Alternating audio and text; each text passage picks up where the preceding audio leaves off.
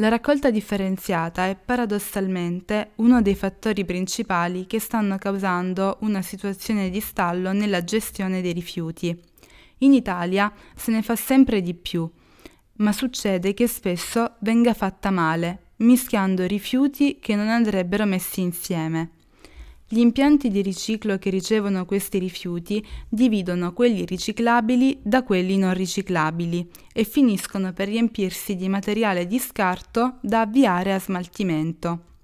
C'è poi un altro problema che riguarda la raccolta differenziata, e cioè che se ne fa troppa rispetto alla domanda del mercato.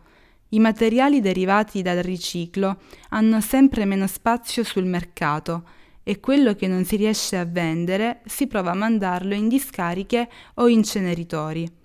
Quando questi ultimi sono pieni, però, può succedere che la plastica che non riesce a finire negli inceneritori viene accumulata dai riciclatori che non trovano acquirenti del prodotto finito, con un rischio grande di incidenti, oppure finisce in mano alla malavita che riempie di plastica i capannoni che bruciano.